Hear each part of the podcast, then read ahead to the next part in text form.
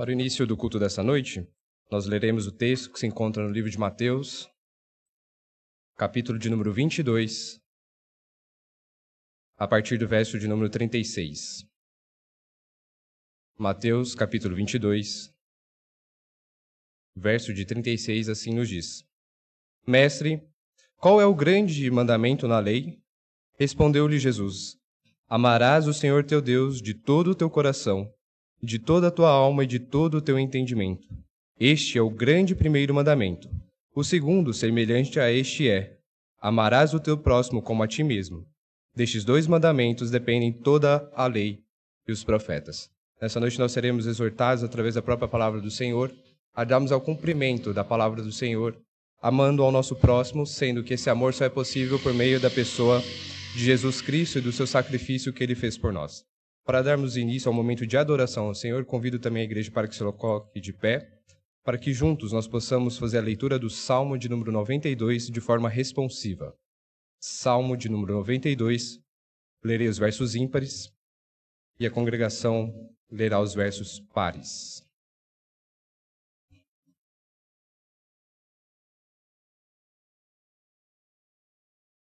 Salmo de número 92, que assim nos diz: Bom é render graças ao Senhor e cantar louvores ao teu nome, ó Altíssimo.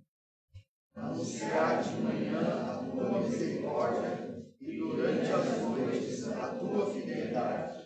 Com instrumentos de dez cordas, com saltério e com a solenidade da harpa. Pois me alegraste, Senhor, com os teus feitos, exultarei nas obras das tuas mãos. Quão grande, Senhor, são as tuas obras! Os teus pensamentos que profundos. O inepto não compreende, e o estúpido não percebe isso. Ainda que os ímpios brotam como a erva e florescem todos os que praticam a iniquidade, nada obstante serão destruídos para sempre. Tu, porém, Senhor, és altíssimo eternamente. Eis que os teus inimigos, Senhor, eis que os teus inimigos perecerão serão dispersos todos os que praticam a iniquidade. Porém, tu exaltas o meu poder, como o boi selvagem, derrama sobre mim o óleo fresco. Os meus olhos veem com alegria os inimigos que me espreitam, e os meus ouvidos se satisfazem em ouvir dos malfeitores que contra mim se levantam.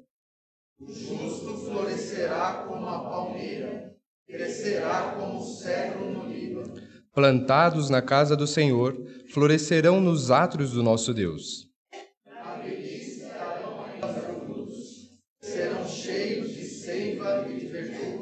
Para anunciar que o Senhor é reto, ele é minha rocha e nele não há injustiça. Como o salmista diz no versículo de número 5, quão grande, Senhor, são as tuas obras e as maiores das obras, sem sombra de dúvida alguma, foi o sacrifício de Jesus Cristo por nós, demonstrando assim o amor do Pai.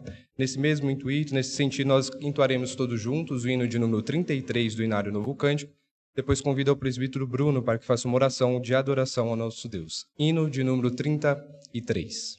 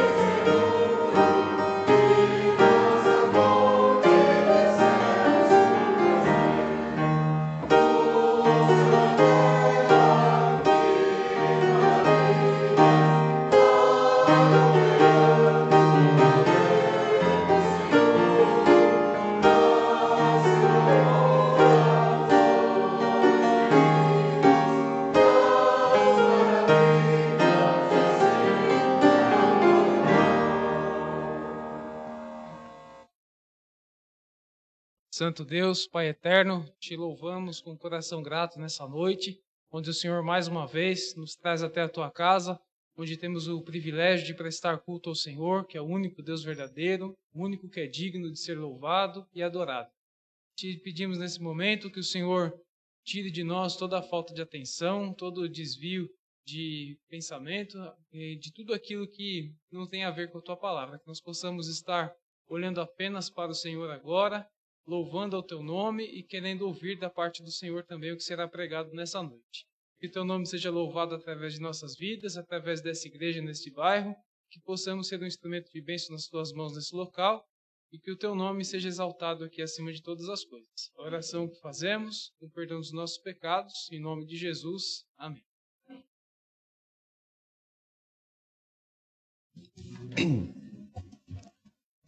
Nesse instante, para nos prepararmos no momento de contrição, convido a igreja mais uma vez a abrirem suas Bíblias no livro dos Salmos, mas dessa vez faremos a leitura do capítulo de número 85.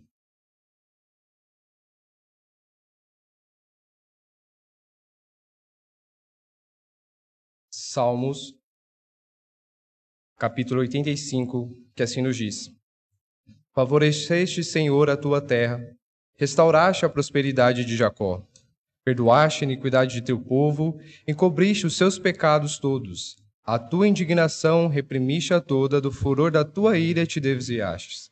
Estabelece-nos, ó Deus, a nossa salvação, e retira de sobre nós a tua ira. Estarás para sempre irado contra nós? Prolongarás a tua ira por todas as gerações? Porventura, não tornará a vivificar-nos para que em ti se regozije o teu povo? Mostra-nos, Senhor, a tua misericórdia e concede-nos a tua salvação. Escutarei o que Deus, o Senhor, disser, pois falará de paz ao seu povo e aos seus santos, e que jamais caiam em insensatez. Próximo está a tua salvação dos que o temem, para que a glória assista em nossa terra. Encontra-se a graça e a verdade, a justiça e a paz beijaram. Da terra brota a verdade, dos céus a justiça baixa o seu olhar. Também o Senhor dará o que é bom, e a nossa terra produzirá o seu fruto. A justiça irá diante dele, cujas pegadas ele transforma em caminhos.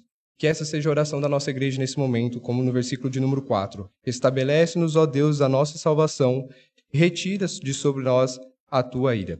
Nesse momento, nos preparando para uma oração de confissão de pecados, ainda sentados, nós entoaremos todos juntos o hino de número 73. Depois eu convido o presbítero Dário que faça uma oração de confissão de pecados. Mesmo assentados, entoaremos o hino de número 73.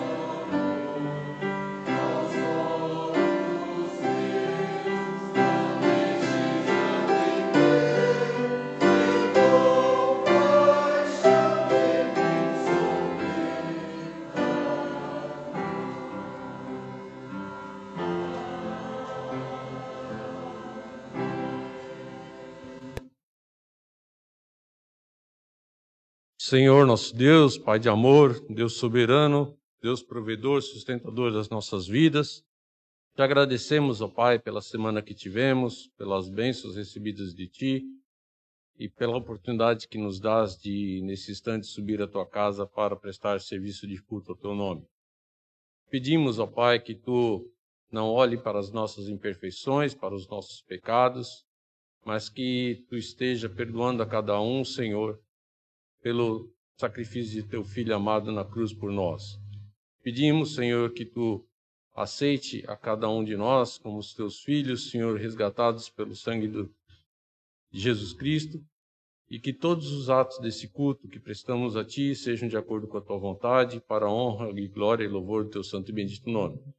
Que o Teu Santo Espírito, Senhor, esteja sempre conosco, nos ajudando na nossa santificação, para que cada dia cresçamos na graça e no conhecimento da Tua palavra, que possamos, Senhor, ser testemunhas fiéis do Teu nome, levar a Tua mensagem àqueles que não conhecem, em nosso país, que nesse instante necessita muito de conhecer a Tua palavra.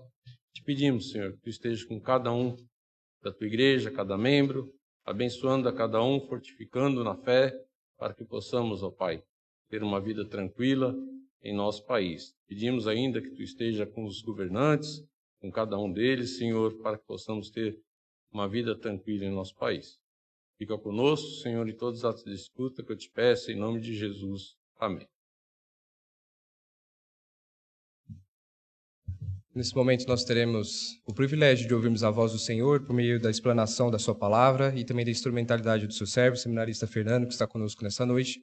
E por isso, nós, mais uma vez, convidamos a todos os irmãos para que mantenham seus pensamentos, os seus corações fixos na palavra do Senhor, para que de fato nós estejamos todos cativos pela palavra do nosso Deus e saímos aqui de forma transformada por meio da palavra do Senhor. Então, nós passamos a palavra para o pregador dessa noite, fará a leitura do texto base, bem como também já trará a mensagem dessa noite.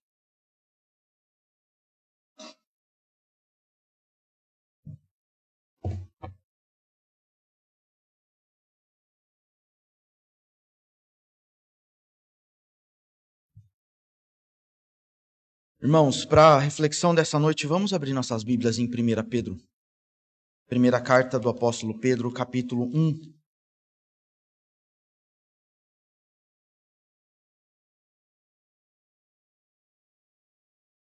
Primeira de Pedro, capítulo 1, nós vamos ler do verso 22 ao verso 25.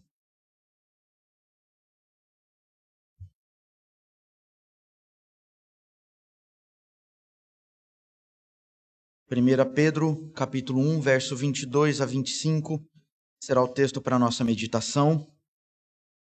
E na palavra do Senhor assim está escrito: Tendo purificado a vossa alma pela vossa obediência à verdade, tendo em vista o amor fraternal não fingido, amai-vos de coração uns aos outros ardentemente, pois fostes regenerados não de semente corruptível, mas de incorruptível, mediante a palavra do Senhor, a qual vive e é permanente.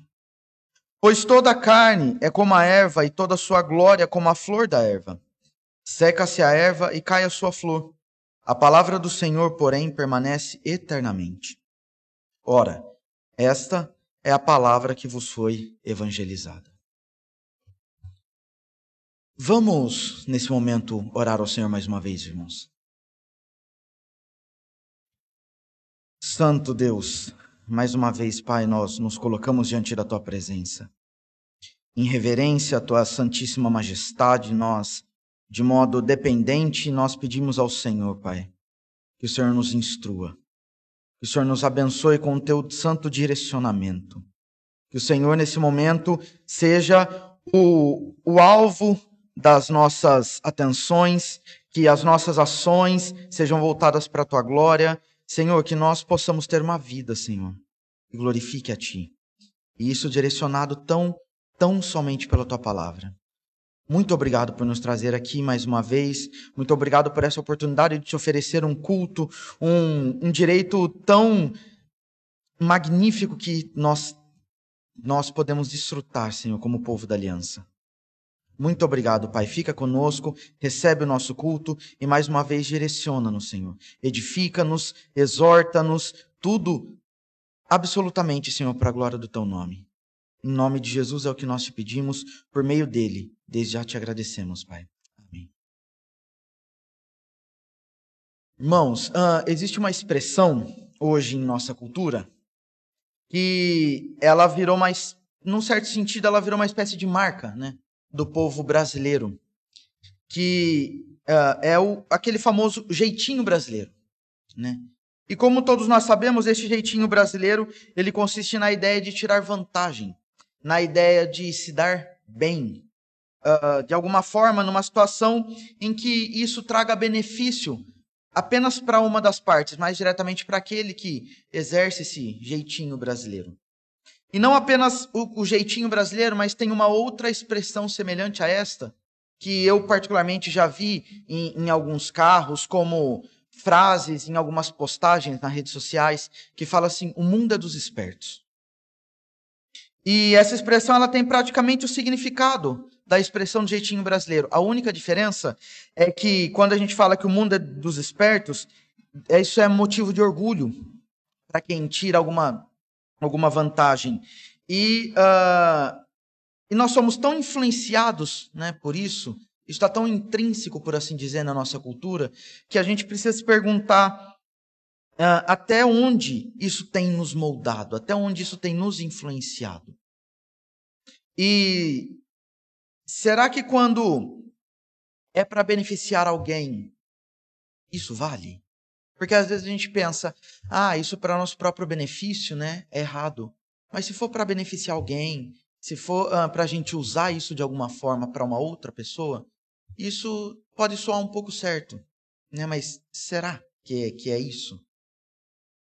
Ah, nós temos hoje nessa carta do apóstolo Pedro quando ele escreveu essa carta, o testemunho do, do, apóstolo era tão somente testemunhar sobre a genuína graça do Senhor e exortar aqueles irmãos a permanecerem firmes na fé. Se nós olharmos o capítulo 5, no verso 12, nós vamos ver ex exatamente esse objetivo, que é o de exortar os irmãos a permanecerem firmes na fé. E, e esses irmãos, quando a gente fala de permanecer firme na fé, é, é literalmente não olhar para a direita, não olhar para a esquerda, mas permanecer com foco no Senhor, manter os olhos no Senhor. Apesar de tudo que eles estavam passando, que eles ainda passariam, né, que eles passaram, que eles estavam passando e que eles ainda passariam a despeito de tudo isso, continuar firme na fé no nosso Senhor Jesus. Ah, eu, eu vejo essa carta particularmente como uma espécie de combustível né, para a nossa fé, a carta como um todo. E o apóstolo Pedro, ele exorta aqueles irmãos a viverem em santidade, a viverem em obediência uh, nesses tempos difíceis. E isso também é uma mensagem para nós, né? Por isso que o Senhor nos preservou pela graça dele a sua palavra, para que isso sirva de mensagem para nós também, para que nós uh, fôssemos exortados à santidade e à obediência ao Senhor nos tempos difíceis das nossas vidas. Esta, esse trecho que nós lemos do verso 22 ao verso 25 é uma espécie de última parte desse capítulo primeiro. Ah, no, na, primeira, na primeira fala, vamos falar assim, do, do apóstolo Pedro, ele discursa sobre a salvação. Se nós olharmos do verso 1 ao verso 12, nós veremos isso. Ele falando sobre a salvação. Então, do verso 13 ao verso 25, que é a segunda parte dessa carta, nós veremos ele falar sobre. Ah, a santidade de vida como a evidência da salvação, a evidência de alguém que foi salvo. E hoje uh, nós vamos meditar sobre eh, o amor, a santidade expressa em forma de amor ao nosso próximo, como uma evidência da salvação. Por isso que, como tema da mensagem nossa de hoje, é o amor fraternal como evidência da salvação. E nós precisamos entender isso, que o amor fraternal, o amor de uns para com os outros, ele é uma evidência da salvação. Como primeiro ponto da nossa reflexão hoje, eu quero trazer sobre uh, obedecendo a ordem de amar. Como assim obedecendo a ordem de amar? O apóstolo Pedro, ele começa falando que a obediência à verdade, se nós olharmos aqui o verso 25, ele fala: purificando a vossa alma pela obediência à verdade. Então, essa obediência à verdade, ela é a, a razão pela qual a nossa alma é purificada. E duas coisas precisam ser observadas aqui: a questão da obediência e a questão da verdade. Quando a gente fala de, de obediência, uh, nós precisamos pensar que isso é algo básico que Deus deixou para nós. A aliança, desde Adão, ela expressa isso. A aliança, ela basicamente se, se resume de um, um modo muito, muito geralzão, por assim dizer. Ela se resume na questão de que se houver obediência, haverá vida, haverá bênção. Se houver desobediência, se houver rebeldia, haverá castigo. Essa é basicamente a, a ordem que Deus deu na aliança com Adão. Se a gente for, for ler Gênesis no capítulo 2, nos versos 16 e 17, nós veremos essa, essa parte, digamos assim, essa isso expresso na ordem do Senhor. Olha, você pode comer de todas as árvores do jardim, mas da árvore do conhecimento do bem e do mal você não vai comer, porque no dia em que você comer, certamente você vai morrer. Então, se vocês obedecerem, se vocês forem fiéis à minha palavra, vocês terão bênção, haverá vida. Se vocês desobedecerem, forem rebeldes, haverá morte, haverá castigo. Uh, como, como parte do povo da aliança, por assim dizer, esses irmãos aos quais o apóstolo Pedro escreveu essa carta, que no verso 1 nós vemos eles como forasteiros da dispersão, eles eram parte do povo da aliança. Então, uh, o, apóstolo o apóstolo Pedro ele fala: tendo purificado a vossa alma pela obediência à verdade. Mas agora, que verdade é essa? O Senhor Jesus, no seu, uh, no seu grande, na sua grande oração sacerdotal, em João, no capítulo 17, no verso 17, ele fala assim: ele orando ao Senhor: santifica-os na verdade. A tua palavra é a verdade. O apóstolo, o Senhor Jesus, ele fala isso para Deus, santifica-o para o Pai, santifica-os na verdade. A tua palavra é a verdade. Ele fala isso em relação ao seu povo, às suas ovelhas, àqueles a quem o Senhor Jesus iria dar a sua vida. Uh, como nós sabemos, a Bíblia que tanto Jesus como o apóstolo Pedro, esses forasteiros da dispersão e toda a igreja primitiva tinha na mão era o Antigo Testamento. Então, uh, não, não que, que Pedro não tenha ou não possuía autoridade, tanto porque ele foi inspirado pelo Espírito Santo. Ele foi inspirado pelo próprio Deus para para ser bênção para nós, para ter essa autoridade para nos dar ordens, para nos dar direções vindas do próprio Deus. Mas uh, muito mais, mas muito do que ele fala é baseado na palavra do próprio Deus, do próprio Senhor. A verdade é que aqueles irmãos, eles haviam obedecido para que a alma deles fossem purificadas. Se nós olharmos, é o verso 16. Um pouquinho antes do trecho que nós lemos, que diz assim: Porque está escrito: Sede santos, porque eu sou santo. No, nesse verso 22, Pedro ele estabelece uma relação entre santidade e purificação. Uh, tem, um, tem um teólogo, um comentarista, que ele chama Sproul, e esse, e esse comentarista ele define corretamente, ele traduz corretamente essa relação entre santidade e purificação em palavras. Ele diz assim: não basta simplesmente ouvir a verdade. Pedro diz que há um passo além, que consiste em obedecer à verdade. Essa obediência ocorre por meio do Espírito. Pedro está falando aqui daquele processo de crescimento e desenvolvimento na vida cristã que nós chamamos de santificação, que depende da atividade e da influência energizante do Espírito Santo. Jamais obedeceremos à verdade de Deus sem o poder, a graça e a assistência do Espírito. É exatamente isso que aqueles irmãos haviam passado. Por isso que, que o apóstolo Pedro ele fala que tendo purificado a vossa alma pela obediência à verdade. Que verdade que é? A verdade da palavra do Senhor, do que o próprio Deus diz: sede santos, porque eu sou santo. Essa é a verdade a qual o Senhor Jesus uh, orou ao Pai para que o Pai santificasse os seus filhos, na verdade, na palavra do próprio Deus. Esses irmãos, ele, eles tinham, uh, como o apóstolo Pedro fala aqui, tinham purificado a alma deles pela obediência à verdade. Uh, como nós não, não podemos ser apenas ouvintes, mas também operosos praticantes da verdade, assim como o apóstolo Tiago ele fala no capítulo 1, no verso 22 da sua carta, Pedro ele dá uma, uma ordem ao povo e, em consequência esse modo de viver santo, puro, uh, esse modo de viver reto, de que eles não poderiam, uh, ele, ou melhor, eles deveriam amar, eles deveriam se dar, amar fervorosamente uns aos outros. Mas não era ah, qualquer tipo de amor que era para ele, para aqueles irmãos terem. O, o apóstolo Pedro ele é, é enfático ainda no verso 22 falando: tendo em vista o amor fraternal não fingido, amai-vos de coração uns aos outros ardentemente, não fingido, de coração ardentemente. O apóstolo Pedro ele é enfático ao dizer a intensidade do amor que é para nós termos uns com os outros.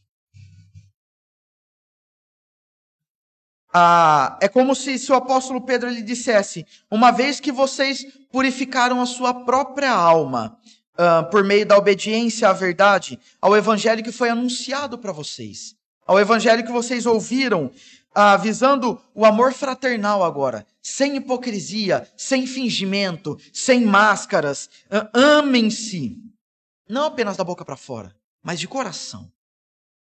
Amem-se uns aos outros. E não ah, de uma forma superficial, mas ardentemente. De, mo ah, de modo a você se doar de fato para esse irmão. Se, de se dediquem um ao outro verdadeiramente. É como se Pedro estivesse falando isso.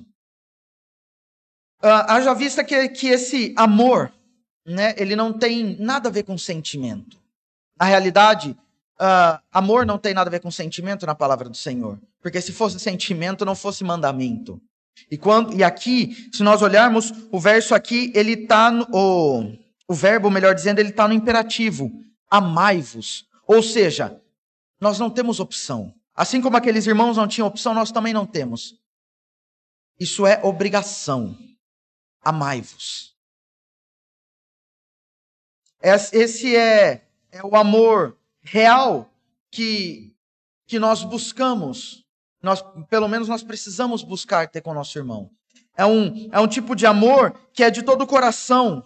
Não é aquele amor fingido, mas é um amor sincero, que não, uh, deixando isso um pouco mais mais próximo de nós, que não calunia, que não critica, um amor que protege o nosso irmão. Nós não, não, nós não podemos amar os, o nosso irmão, nós não devemos amar nosso, nosso irmão quando ele for ou fizer isso aquilo. Nós não podemos amar o nosso irmão quando ele, quando ele, uh, se ele fizer, se ele ser aquilo ou outro. Não. Mas nós temos que amar o nosso irmão apesar dele ser, apesar dele fazer isso ou aquilo. Agora você me diz, ah, Fernando, mas não é fácil, né? Porque a gente vê alguns irmãos aí que, poxa, é difícil.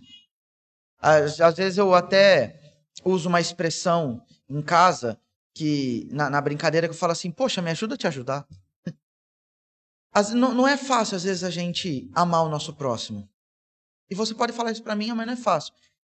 Eu falo para você, olha, mas desde quando a vida cristã, ser cristão é fácil? Desde quando? A gente não não tem como ser um cristão autêntico, não tem como a gente obedecer de modo preciso por assim dizer, as ordenanças da palavra do Senhor, inclusive esse amai-vos uns aos outros ardentemente, se não for auxiliados pelo Espírito Santo.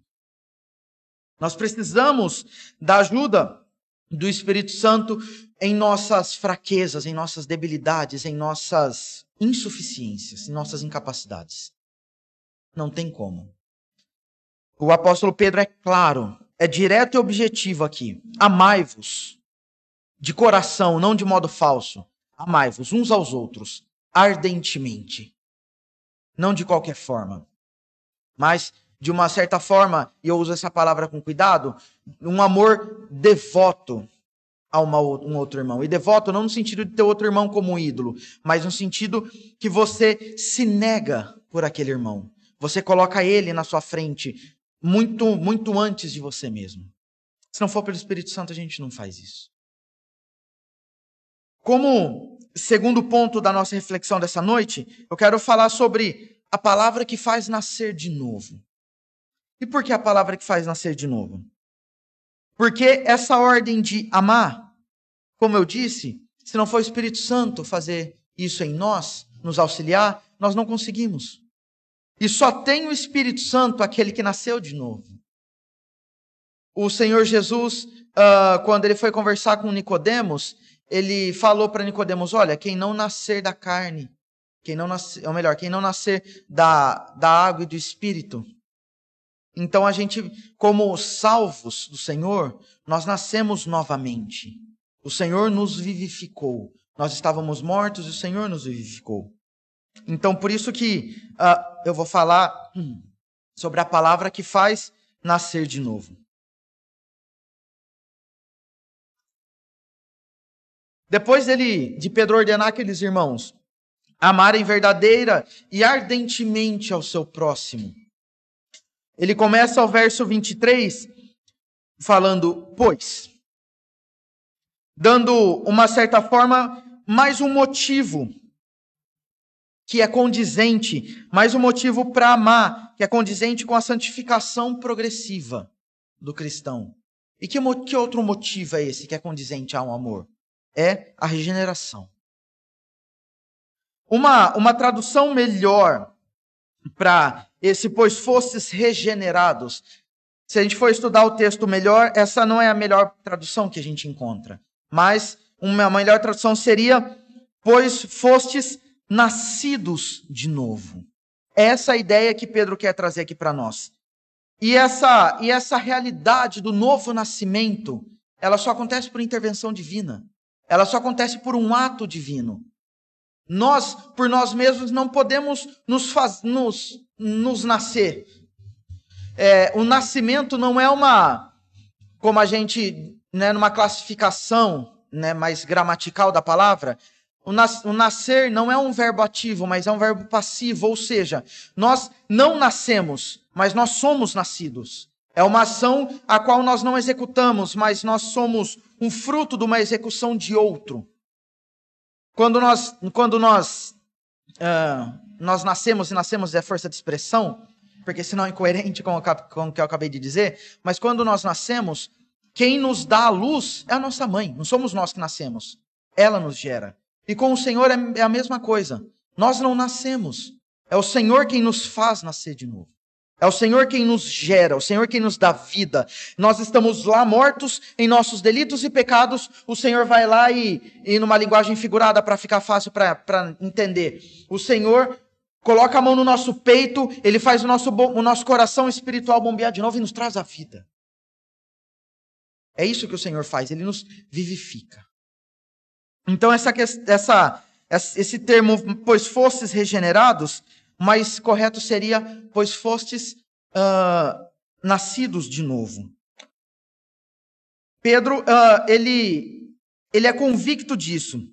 Então, como eu disse, como um segundo motivo, né, para esse, para a execução desse amar-vos uns aos outros, é como se Pedro dissesse assim: olha, vocês foram regenerados, vocês nasceram de novo a, a nova vida que vocês possuem não é como aquela velha vida. Vocês tinham uma velha vida uh, que ela era, que ela foi gerada a partir de uma semente corruptível. Mais uma vez, olhemos lá para Gênesis. Quando o pecado entrou no mundo, quando Adão e Eva pecou, o pecado entrou na história, entrou, né, ele foi intrínseco no mundo, na nossa carne, em toda a criação. Então, Pedro fala: vocês foram gerados não a partir de uma semente corruptível, como a velha vida, mas agora vocês têm uma nova vida, gerada a partir de uma semente incorruptível. É, uma, é um novo nascimento. O novo nascimento de vocês se deu a partir de uma semente que não é sujeita à decadência, não é sujeita à corrupção, mas é uma semente incorruptível. E que semente é essa? É a viva e eterna palavra do Senhor. E, e é, é lindo a gente parar para pensar nessa, nesses atributos de viva e eterna palavra do Senhor. Por quê? Porque a palavra do Senhor expressa tão somente quem Ele é. E quando a gente fala de viva e eterna palavra do Senhor, a gente está falando do vivo e eterno Deus, o nosso Senhor. Quando o profeta Elias ele desafiou os 400 profetas de Baal, ele o, o ponto alto, a tônica do desafio é quando ele olha para os profetas e fala assim: o Deus que responder com fogo, esse é o verdadeiro Deus. Esse é o verdadeiro Deus. Então, ah, como nós sabemos a história, os profetas de Baal lá fazem de tudo, se retalham, gritam, e Elias até tira um sarro, né? Fala assim: quem sabe, né? O seu Deus não está ocupado, não está dormindo, não está isso, não está aquilo, que não estão ouvindo vocês. Gritem mais alto. E então eles gritam mais alto, começam a, a se retalhar, enfim, e nada acontece.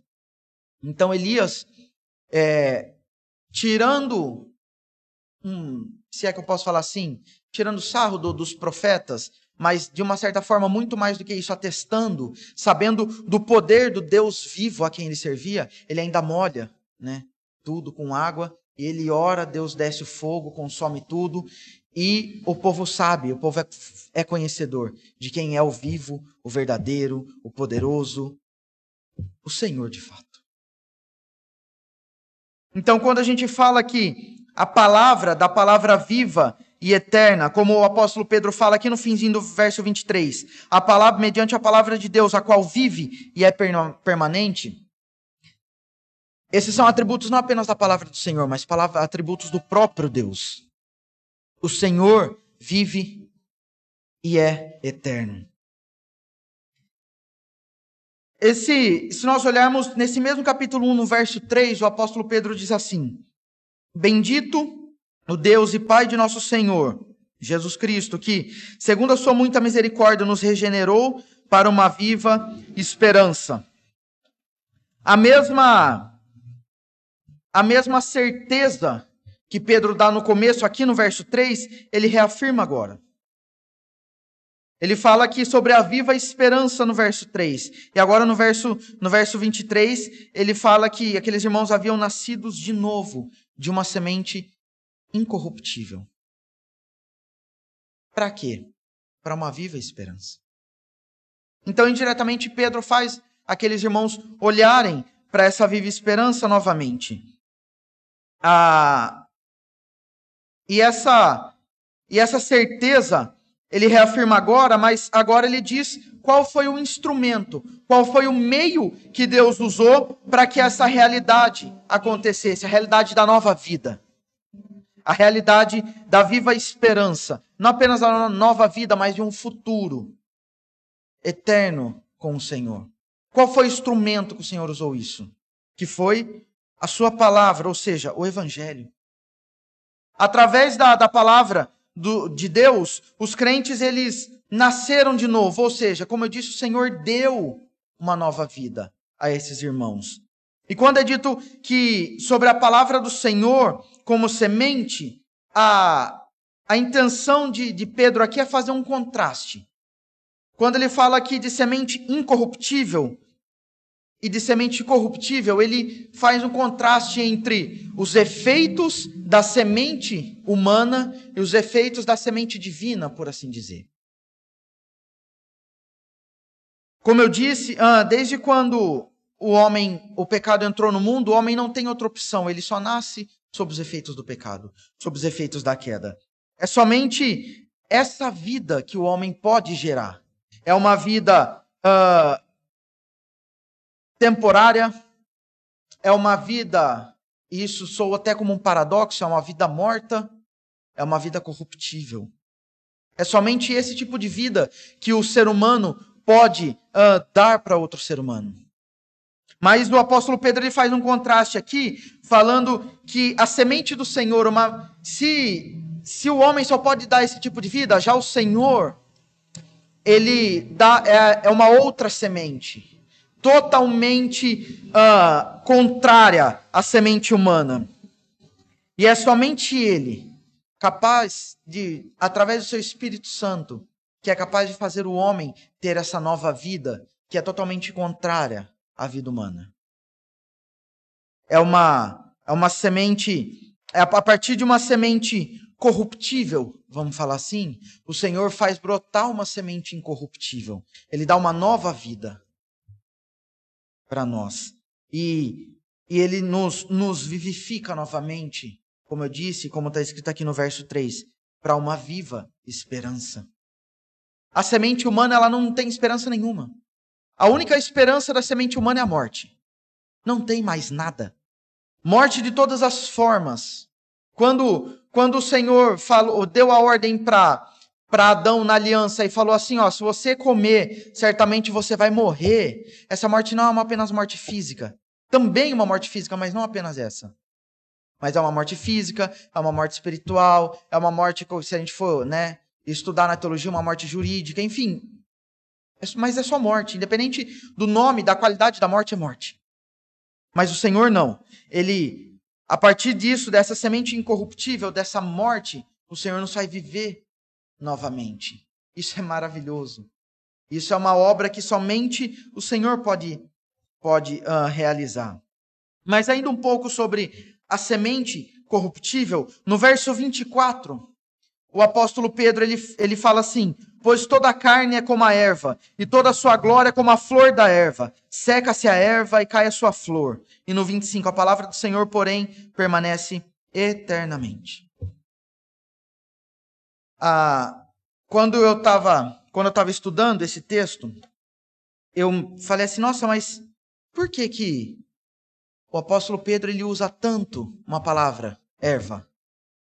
Ele usa por, no, no, mesmo verso, para falar da, da semente do Senhor, ele usa a palavra erva três vezes. E não apenas três vezes a palavra erva, mas ele mais, usa mais duas vezes a palavra flor. E por que isso? Ah, e estudando melhor, a gente consegue entender que ele usa essa palavra para enfatizar o contraste que há entre a semente humana e seus efeitos ineficazes, por assim dizer, com a semente divina, a, a palavra do Senhor. E, e esse, esses efeitos ineficazes, essas, esse, essa semente humana, ela é ineficaz por quê? Para que se possa atingir o propósito de salvação.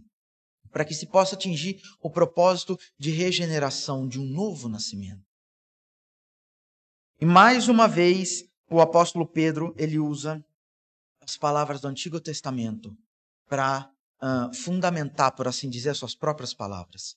Assim como ele usou no verso 16, e ele faz os, os, esses irmãos voltarem os seus olhos no verso 22 para o verso 16, mais uma vez o apóstolo Pedro ele usa o Antigo Testamento, a palavra do próprio Deus, na qual está registrada lá em Isaías, no capítulo 40 do verso 6 ao verso 9, que está escrito assim: Uma voz diz, clama.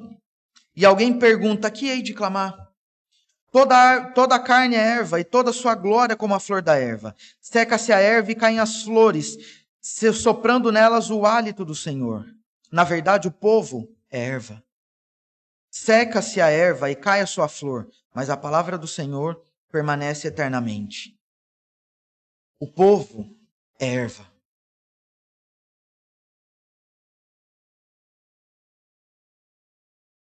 como O Senhor, ele não é um Deus que muda, ele é imutável, ele não é apenas eterno, mas ele, ele é imutável.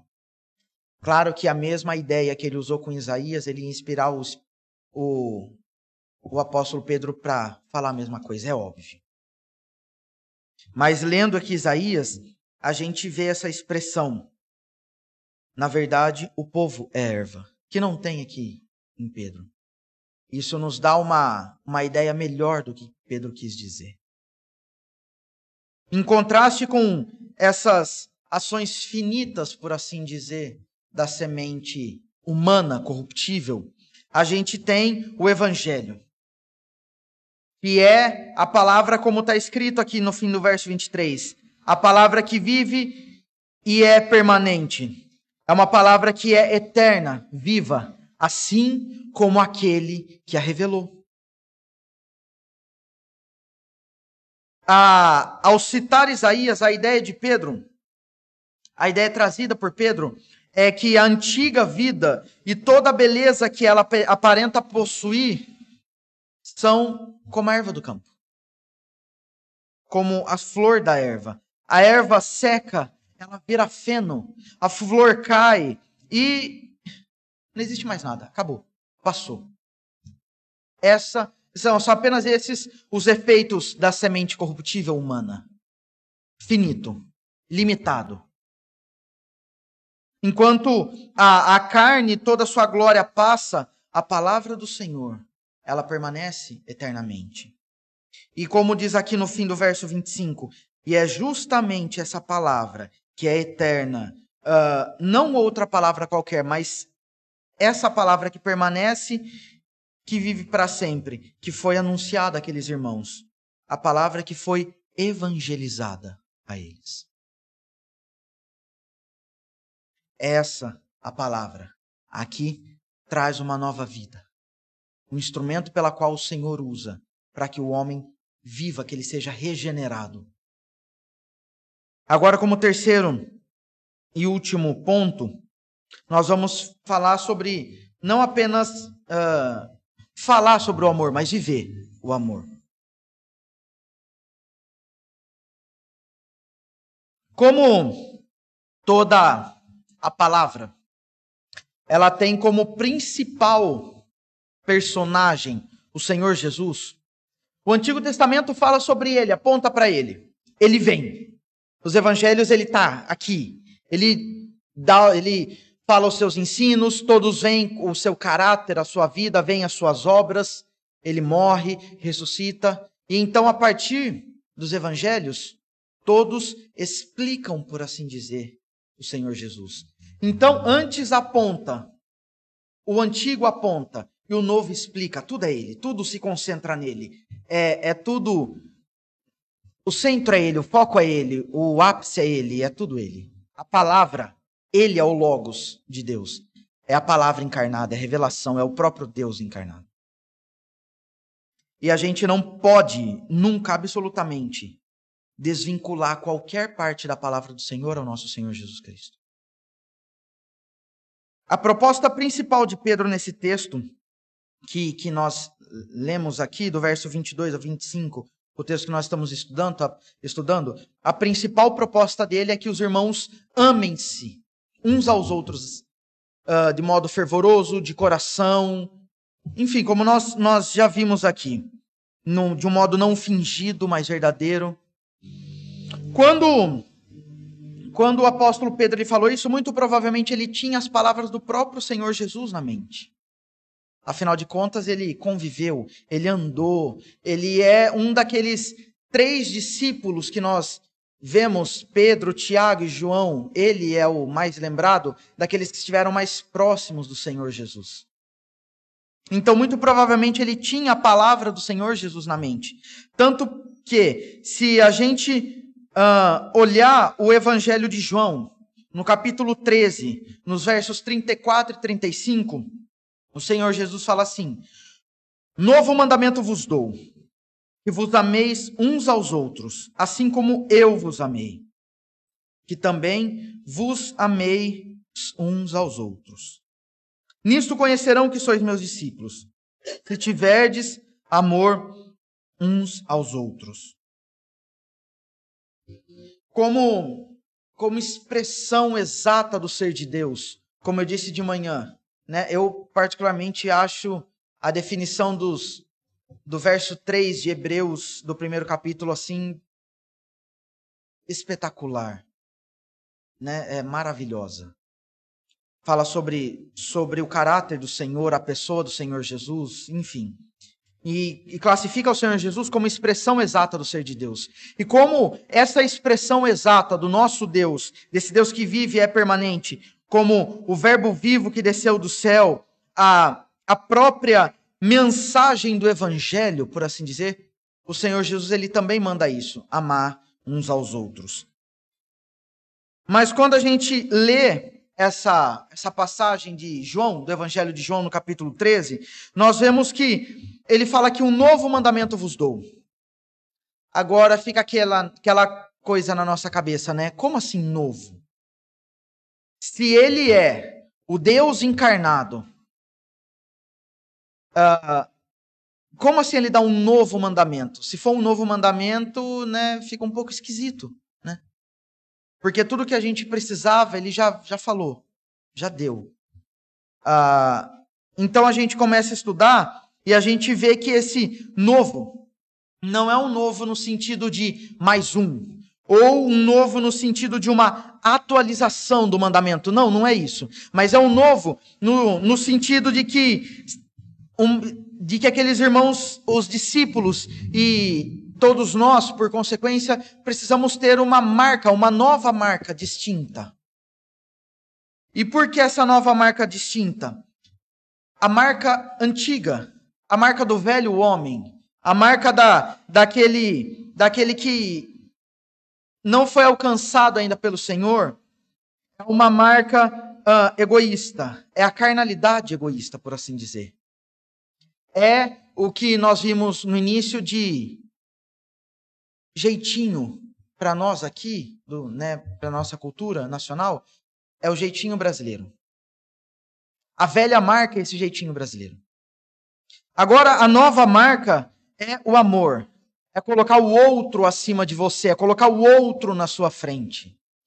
Por isso que o Senhor Jesus ele fala: novo mandamento vos dou. Não é um, um outro mandamento, não é uma atualização, mas é uma marca distinta se você foi nascido de novo, você não pode andar de um modo antigo, você tem que andar de um modo novo. Como o apóstolo Pedro ele fala aqui, se nós olharmos um pouco mais, um pouco mais atrás do texto que nós lemos, no verso, uh, no verso 14, ele fala assim: Como filhos da obediência, não vos amoldeis às paixões que tinhais anteriormente na vossa ignorância. Esta era a marca antiga do, desses irmãos, as paixões carnais que eles tinham antes, quando ainda não conheciam o Evangelho. Mas depois de conhecer o Evangelho, o, o apóstolo Pedro fala assim: Tornai-vos santos, no verso 15: Tornai-vos santos também vós mesmos em todo o vosso procedimento. Esse deve ser a nova marca: santidade. E essa santidade é expressa a partir de um novo amor, não um amor carnal, mas um amor cristão, que só pode, só é gerado a partir do Senhor. Por isso que o Senhor Jesus fala aqui, uh, não, ou melhor, novo mandamento vos dou, que ameis uns aos outros, assim como eu vos amei. E o Senhor Jesus ele é enfático, mais uma vez ele fala, assim como eu vos ameis, vos amei, que também vos ameis uns aos outros. Nisto conhecerão que sois meus discípulos, tiverdes amor uns com os outros. Em dois verbos, ele, em dois versos, melhor dizendo, ele repete três vezes a mesma, o mesmo mandamento: amar uns aos outros. É, a marca, como eu disse, do, do novo homem é esse amor fraternal. E somente esse novo homem Somente essa nova criatura, ela pode obedecer a esse mandamento do Senhor. É somente aquele que foi nascido de novo, que foi regenerado, que consegue obedecer isso. É somente uh, uma aquele que foi santo, salvo e separado pelo Senhor, que consegue ser identificado como discípulo do Senhor Jesus. Porque é somente pelo Espírito Santo que nós podemos fazer isso. Não por nós mesmos, não pela nossa própria carne, mas pelo Espírito Santo de Deus. É somente o Espírito Santo que, que faz, que nos convence do pecado, da justiça e do juízo, que converte o nosso coração, que, que leva a, a nossa mente, o nosso coração, a nossa vida cativa ao Senhor. É somente uma obra dele. Nós por nós mesmos, como eu disse de manhã, e mais uma vez eu falo, a, a nossa carne é só inimiga do Senhor. Só isso. Se deixar para nós mesmos obedecermos os mandamentos do Senhor, se deixar apenas para nós uh, sermos praticantes e não apenas ouvintes, nós não seremos. Nós seremos apenas ouvintes. E ainda não, não, não só ouvintes, mas a nossa carne, que é afetada pelo pecado, pela queda, vai ser, além de ouvinte, vai ser não sei se essa palavra existe, mas vai ser desprezante da palavra de Deus, vai desprezar. Vai falar, eu ouvi isso, beleza, bonito, mas não é para mim. Deixa para lá. É somente o Espírito Santo que nos faz viver esse amor puro, esse amor genuíno, esse amor verdadeiro. E é justamente esse amor puro, genuíno e verdadeiro que é desinteressado, por assim dizer, dos seus próprios interesses é somente esse amor que que o Senhor Jesus, ele não apenas exortou que os seus discípulos praticassem, que nós praticássemos, mas ele também viveu isso. Ele nos deu exemplo não apenas em palavra, mas em vida. Se nós quisermos viver isso de modo, entre aspas, perfeito, se nós quisermos amar o nosso próximo da forma exata como manda a palavra do Senhor, nós precisamos olhar para Ele, para o Senhor Jesus. Ele nos mandou que fizéssemos. Ele nos deu exemplo de como agir. Nós não precisamos dar a nossa vida pelo próximo no sentido uh, redentivo, no, sentido, no sentido salvífico, no sentido uh, na, com o mesmo efeito que o Senhor Jesus. Não a morte dele pelo por outros, vamos falar assim, tem um efeito único. Mas uh, nós podemos, quando nós falamos de dar a nossa vida em favor do nosso próximo, é isso, colocar o nosso próximo muito à frente de nós. É amá-lo. Não tem como nós termos o maior exemplo de um amor genuíno, de um amor uh, que traz consigo uma postura abnegada, se não for nós olharmos para o Senhor Jesus. Ele é o nosso exemplo, ele é o nosso alvo, ele é a nossa motivação, ele é o nosso tudo. O Senhor Jesus, ele olhou muito antes a sua própria a, a necessidade do outro, antes, muito antes da sua própria. Quando ele estava lá no jardim do Getsemane, ele, orando ao Senhor, ele fala: Pai, se for possível, passa de mim esse cálice. Mas que não seja feita a tua vontade, mas a sua. Haja vista que esse passa de mim esse cálice não significa assim, se for possível, Senhor, não, não, não deixa eu morrer, não. Não, não é esse sentido. Esse passa de mim esse cálice é no sentido de que, Senhor, se tiver um outro jeito menos doloroso, se tiver um outro jeito menos né, menos pesaroso, faz isso. Mas em momento algum, o Senhor Jesus se negou a cumprir o seu propósito, que foi morrer. Ele ainda termina, mas faz, é, mas seja feita a tua vontade e não a minha. Contudo, seja feita a tua vontade. Se é para eu passar tudo que eu tenho que passar, com a dor que eu tenho que passar, vamos lá. Mas eu não vou deixar de cumprir o meu propósito, que é não apenas falar, mas é viver esse amor para com o outro. para com os meus irmãos, para com os teus filhos. Foi isso que Jesus fez. Ele não apenas falou, mas ele viveu essa mesma esse mesmo mandamento que Pedro deu para a igreja e consequentemente ele dá para nós. Então, como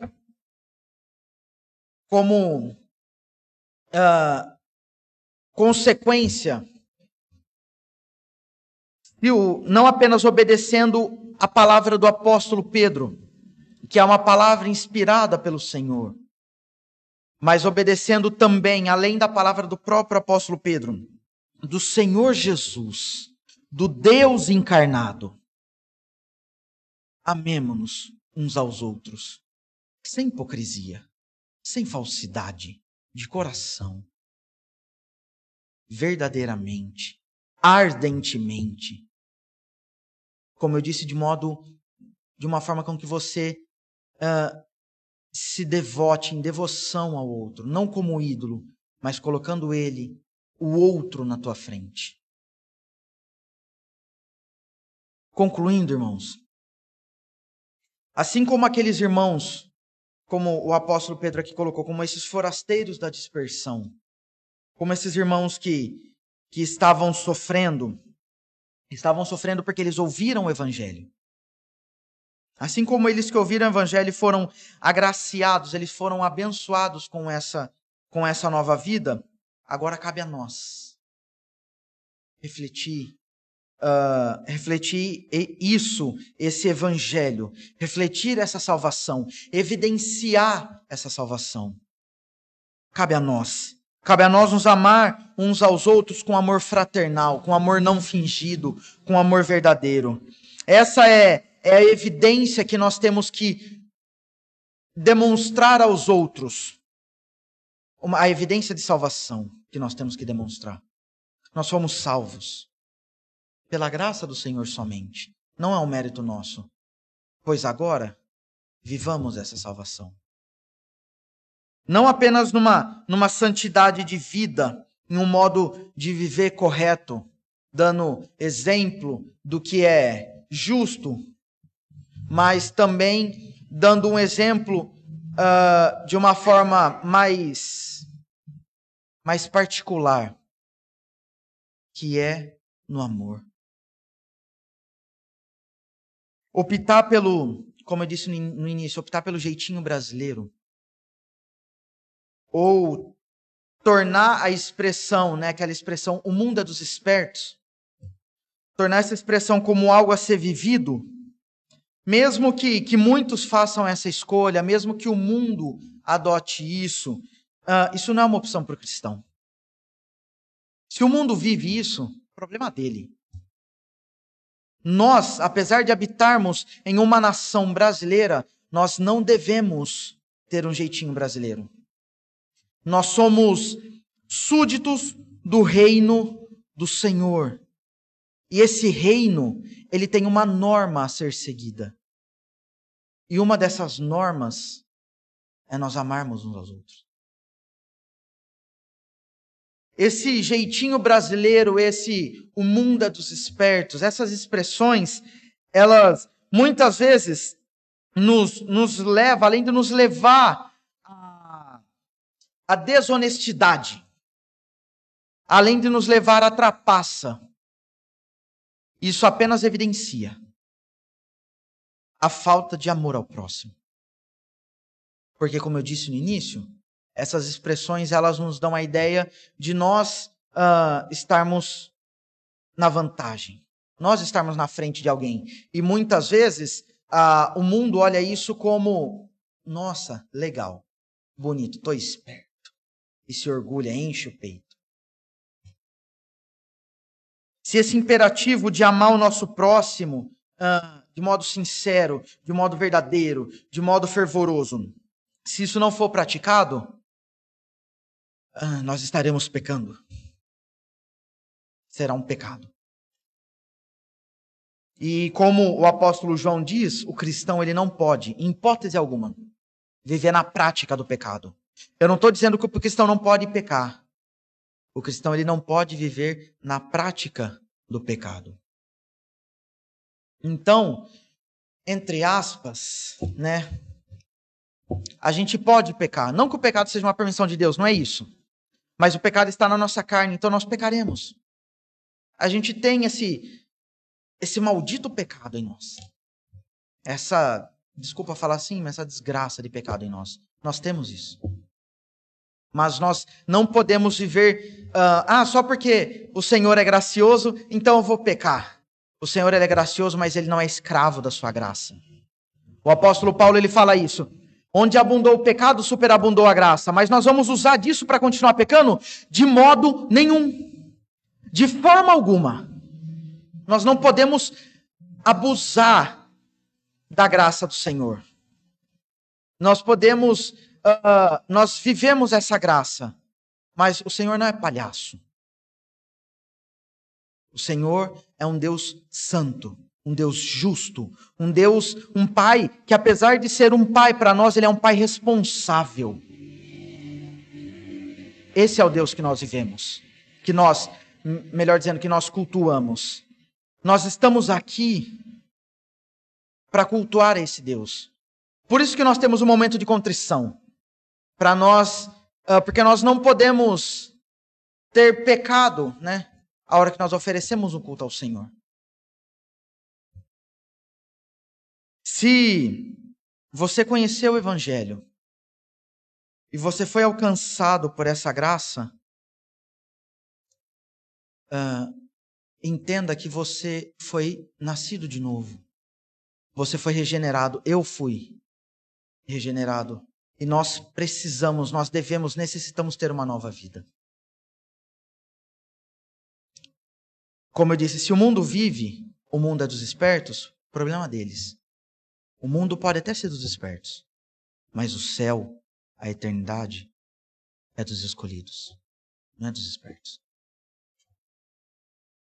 Uma vez que, que o amor verdadeiro é uma característica de quem nasceu de novo, somente o Evangelho é capaz de gerar essa nova vida e, consequentemente, um verdadeiro e ardente amor fraternal.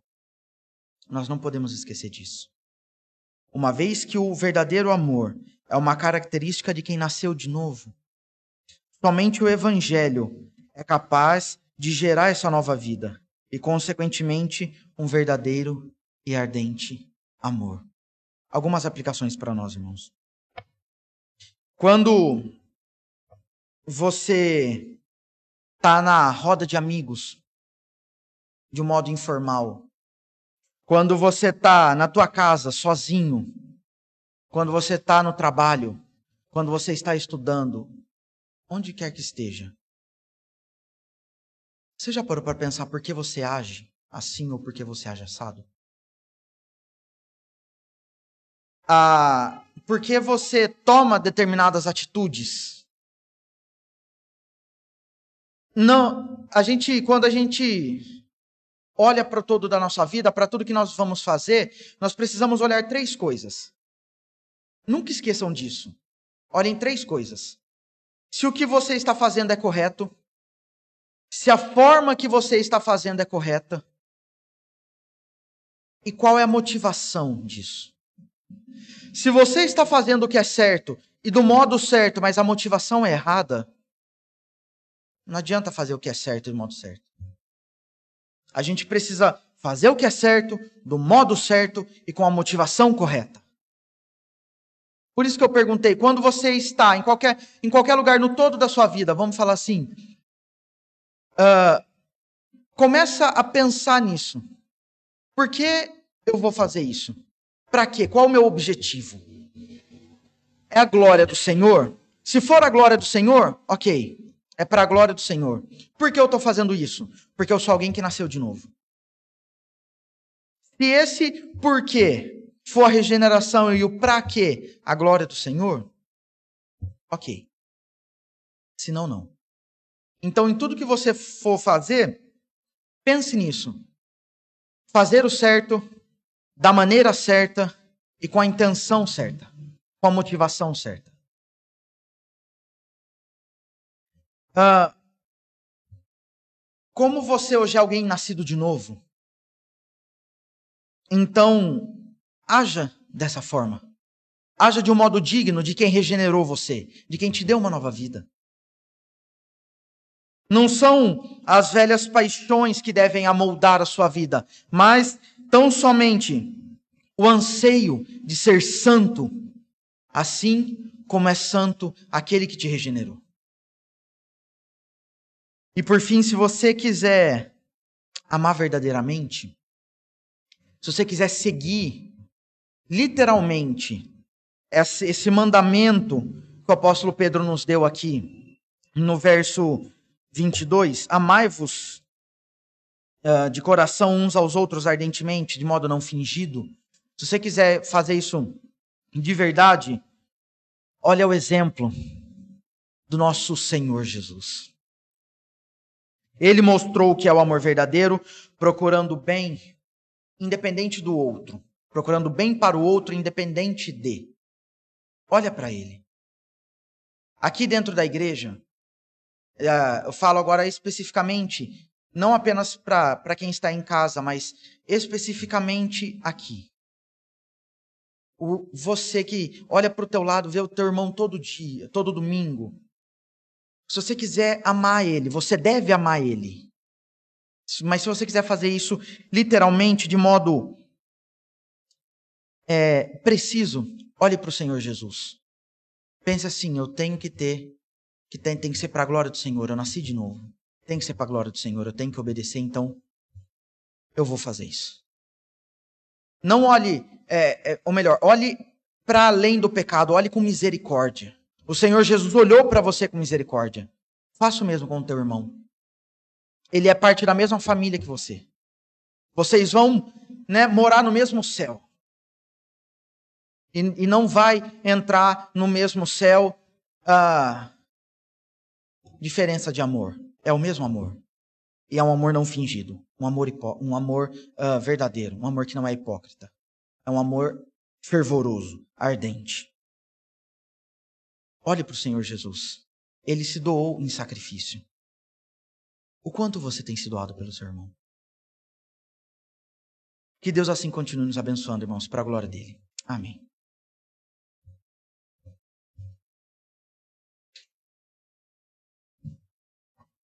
Em resposta à mensagem que nós acabamos de ouvir, eu convido a igreja para que se coloque em pé e convido nosso irmão Eduardo que faça uma oração, agradecendo ao Deus pela palavra que nós acabamos de receber.